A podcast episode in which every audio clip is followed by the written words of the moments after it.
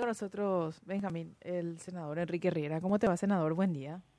Buen día, Cintia. Buen día, Benjamín. Eh, la verdad que primero disculpas al aire porque el otro día no pude, se me superpusieron actividades.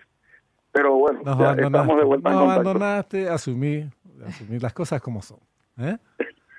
No, no, preferiste, le preferiste a Mina. ¿eh? No, no, no, le preferiste a Nicanor. no sé quién está peor. ¿eh? no sé, había no sido, sé, no sé había sido peor. Mira, mi amiga, si escucha me mata. Compararle con Nicanor es mucho. Qué, qué velocidad. Entonces, no la esperaba. Yo era, era no hasta que me mandaron al Ministerio del Interior, ¿verdad? Y a ver si realmente funciona. Ah, muy bueno. Eh, touché, touché. Está, está bueno. Eh, hablando del Ministerio del Interior, Enrique, queríamos hablar contigo justamente sobre el tema. Declaraciones que pueden ser desafortunadas. En parte tiene que ver con la realidad de, eh, de lo, a lo, el tema al que se refería el ministro del Interior actual Federico González cuando dice somos el segundo país menos más seguro de América del Sur. Si vos tomás algunas estadísticas y por ahí tal vez te sale, pero igual sigue siendo desafortunado porque es como hablar de pobreza y compararte con Somalia. Somos menos pobres que Somalia, entonces es, la comparación o las comparaciones en materia de seguridad, es una opinión personal, vos me corregirás, estás más adentrado en la cuestión, eh, tiene que ser con relación al nuestro pasado inmediato, de dónde venimos, para saber si estamos igual, mejor o peor. Eh, y no con relación a, yo le puedo comparar con Canadá, por ejemplo. Ah, sí, con respecto a Argentina estamos mejor, eh, estamos menos peor. Pero y con respecto a Canadá, ¿cómo estamos? ¿Verdad? No, eh, son comparaciones muy arbitrarias, muy, muy, muy sonsas. ¿Vos, ¿Vos cómo ves el tema? Sí, yo yo coincido contigo en el sentido de que las eh, las cifras eh, tienen que ser muy cuidadosamente elegidas y el tema de la comunicación ahí donde usted tiene mucho que decir también tiene que ver con un contexto porque yo creo que no hay ninguna excepción cuando un funcionario de alto rango se siente cuestionado por los resultados generalmente apela a las cifras y medio a veces se disgusta con los periodistas, con la ciudadanía, porque dice, bueno, somos el peor con el, el país con mayor eh, seguridad en la región, o segundo, y bueno, las cifras son una cosa y la percepción es otra, y vos yo sabemos que la percepción es realidad.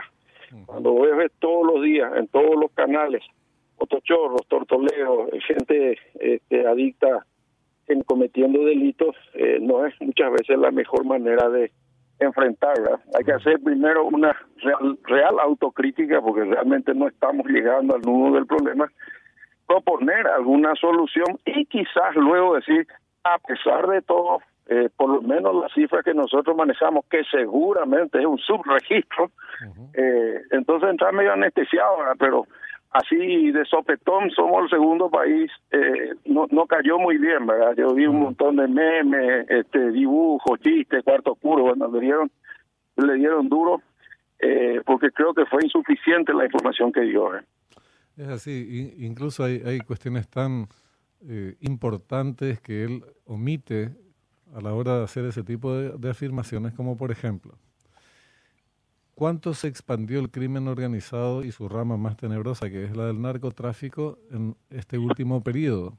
¿Cuántas drogas, cuántas toneladas de droga caían en el periodo anterior en mercados internacionales? ¿Cuántas caen ahora? ¿Qué logística supone eso? ¿Y cómo eso, qué consecuencias tiene en la seguridad interna de la República? ¿O puede tener? ¿O cuántos actos de sicariato habían en tal eh, año y cuántos hay ahora? pero no podés comparar, te digo, con la favela de Río de Janeiro. Más vale que somos menos inseguros, pero no es ese el punto. No se puede discutir así algo, sino en relación a cómo estábamos en distintos ámbitos. Y mencioné lo del narcotráfico porque eso es algo que además es difícil de, de, dimensionar su, su, gravedad, pero a la luz de los números, tanto de eh, actos de sicariato, cómo floreció la industria del sicariato al en paralelo con la industria de la exportación, entre comillas, de exportación, digo, entre comillas, de cocaína al exterior, lo que se detectó en el exterior te da, eh, te da, te lleva a concluir que estamos una situación preocupante en cuanto a seguridad se refiere.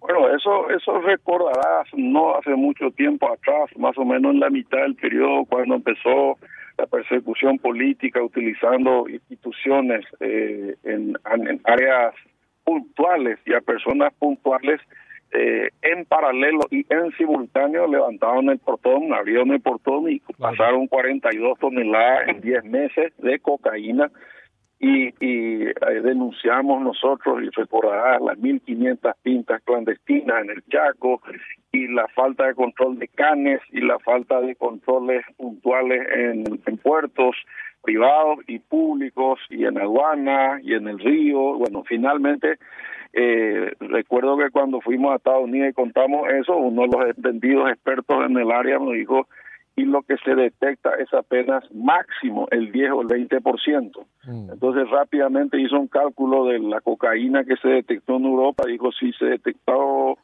mercadería por valor de 2 mil millones de dólares, estamos hablando de 20 mil millones de dólares Claro. ¿verdad? ¿Cuánto de eso se usó para comprar jueces, fiscales, defensores, este, funcionarios, eh, periodistas, vaya todo, ¿verdad? Así es. Y es una, es una fortuna, eh, Benjamín, y ahí es donde yo creo que está eh, el problema grande, como como decíamos y allá nos dijeron también, eh, Paraguay era conocido por un exportador de marihuana de buena calidad en, departamentos del norte y por la frontera seca, pero se convirtió en un reexportador de cocaína de finísima calidad importada eh, del norte de los países productores que entraron con absoluta impunidad a Paraguay y, obviamente acá se hizo toda la el reembalaje y se fue en contenedores con la marca Paraguay, se fue en soja, se fue en pintura, bueno, de memoria sabemos la historia, pero la verdad es que omitir eso es probablemente uno de los problemas estructurales más graves que tenemos porque esto obviamente implica también el tema del lavado, implica la corrupción, la infisión de las fuerzas de seguridad, y un montón de sectores, eh, eh, inclusive te diría, como alguno más me dijo, yo yo no quiero generalizar porque siempre es injusto, pero no podemos dejar de decir que de repente se, eh, se, produce un florecimiento de inversión en construcción y vos decís, ¿esto dónde salió? ¿Cuánto cuesta? ¿De qué, ¿De banco sacaron el préstamo? ¿verdad? Y, y todo eso se, se solviantó, se, se, se aligeró se, se desconoció, ¿verdad? Se miró para otro lado o en el peor de los casos como complicidad, ¿verdad? Senador, quería consultar tu opinión respecto a hoy se cumplen 100 días de gestión del doctor Emiliano Rolón Fernández al frente de la Fiscalía. Entiendo que va a dar un, un informe en la brevedad sobre sus resultados. ¿Cuál es tu, tu visión política respecto a estos 100 días y a los avances que han tenido ciertas causas y otras no? Mira, el doctor Rolón Fernández, creo que todos sabemos, tiene un currículum espectacular. Me tocó este, conocerlo poco para no eh, jactarme de amistades que no que no tengo, pero generó un respeto porque entró en varias ternas, inclusive en mi época, exclusivamente por currículum.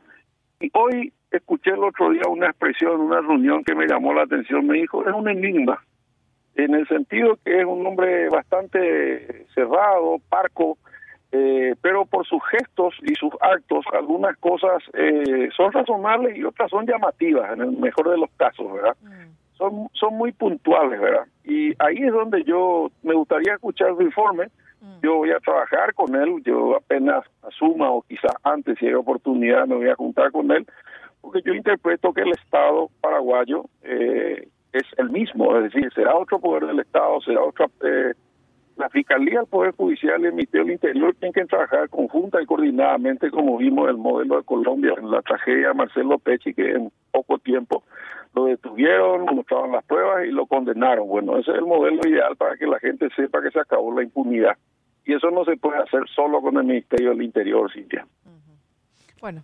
Una, una, una cuestión más, eh, haciendo, aprovechando la comunicación, eh, ya de carácter bien político. Decíamos más temprano, eh, hay tres visiones, por lo menos, frente al futuro inmediato del gobierno de Santiago Peña. Eh, los pesimistas de siempre que buscan el tiroteo y el sabotear la, eh, la nave muy rápido y consideran que no hay ninguna posibilidad con este gobierno. Son todos ustedes escombros, provienen de lo peor. Eh, si no es del estronismo directamente es del organismo, si no es del organismo es del cartismo, pero todo lo malo. Los que están con una expectativa moderada, que esperan que las cosas puedan sostenerse, los planes ejecutarse, pero moderadas a sabiendas de que estos boicotadores van a desarrollar sus mejores oficios para boicotear y no van a ser pocos los problemas. Y están los cándidos que creen que todo va a ser color de rosa. Entonces, esta introducción es para plantearte, por ejemplo, un escenario particular que es el del Senado. ¿Cómo se explica que los colorados todavía no tengan, no hayan cerrado filas después de ganar las elecciones y tener 23 senadores, una bancada mayoritaria de 11, la de Honor Colorado, otra de 8, eh, los ex Fuerza Republicana, otra de 4, ex también Fuerza Republicana, pero más próximo a los 11. Y sin embargo hay ocho que todavía dicen, no, no, no, no, nosotros podemos, si no nos dan la presidencia, nosotros vamos a hacer acuerdos con la oposición. ¿Cómo estás leyendo este tema en el Senado y qué consecuencias a futuro podría tener? Y yo veo con, eh, con la preocupación que ya tenía antes cuando vi algunos integrantes, que los conozco porque conviví con ellos eh, cuatro años, casi cinco, ¿verdad? Y eh, es un juego, un juego de siempre, ¿verdad? Que a nosotros nos costó muy caro porque el aliarse con una oposición que lo único que hacía era sacarle ventajas al Partido Colorado en el poder, nos costó tener a un ministro eh, liberal eh, en la Corte, a entregar la mayoría en el Tribunal Superior de Justicia Electoral, que al final se tradujo con a uno en las mesas y un montón de cosas más, ¿verdad?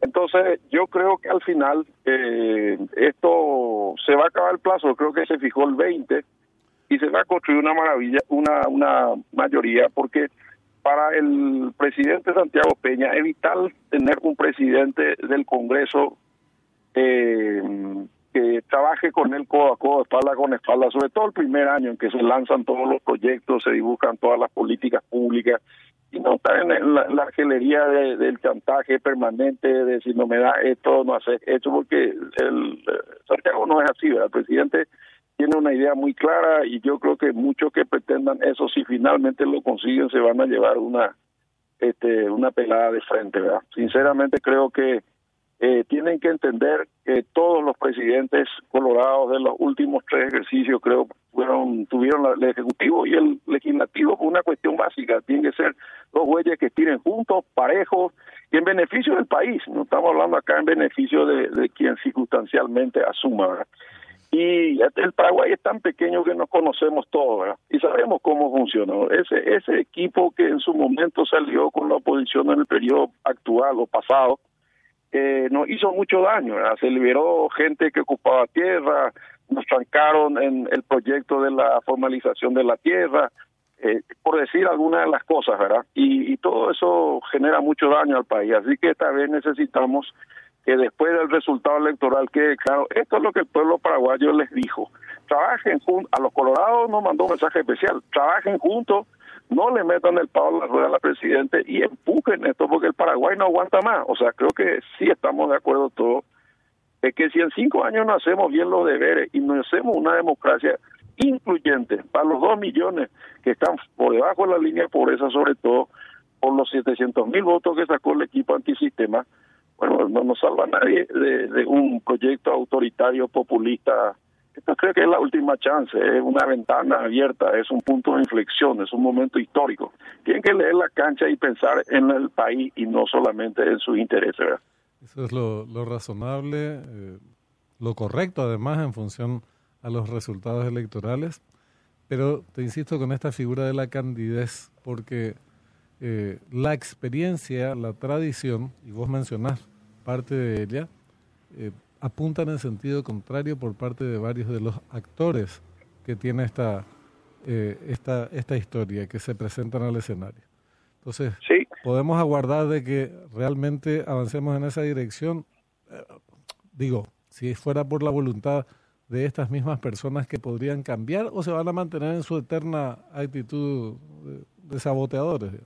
No, yo, yo creo que ellos no van a cambiar. Lo que tenemos que hacer es lograr, eh, dentro del marco democrático, contener sus intereses personales y trabajar con aquellos que pensamos en el país de una manera genérica y reiterativa. Esa es la, alternativa y espero que lo entiendan, ¿verdad? El mandato es muy claro y la decisión es muy clara también, ¿verdad?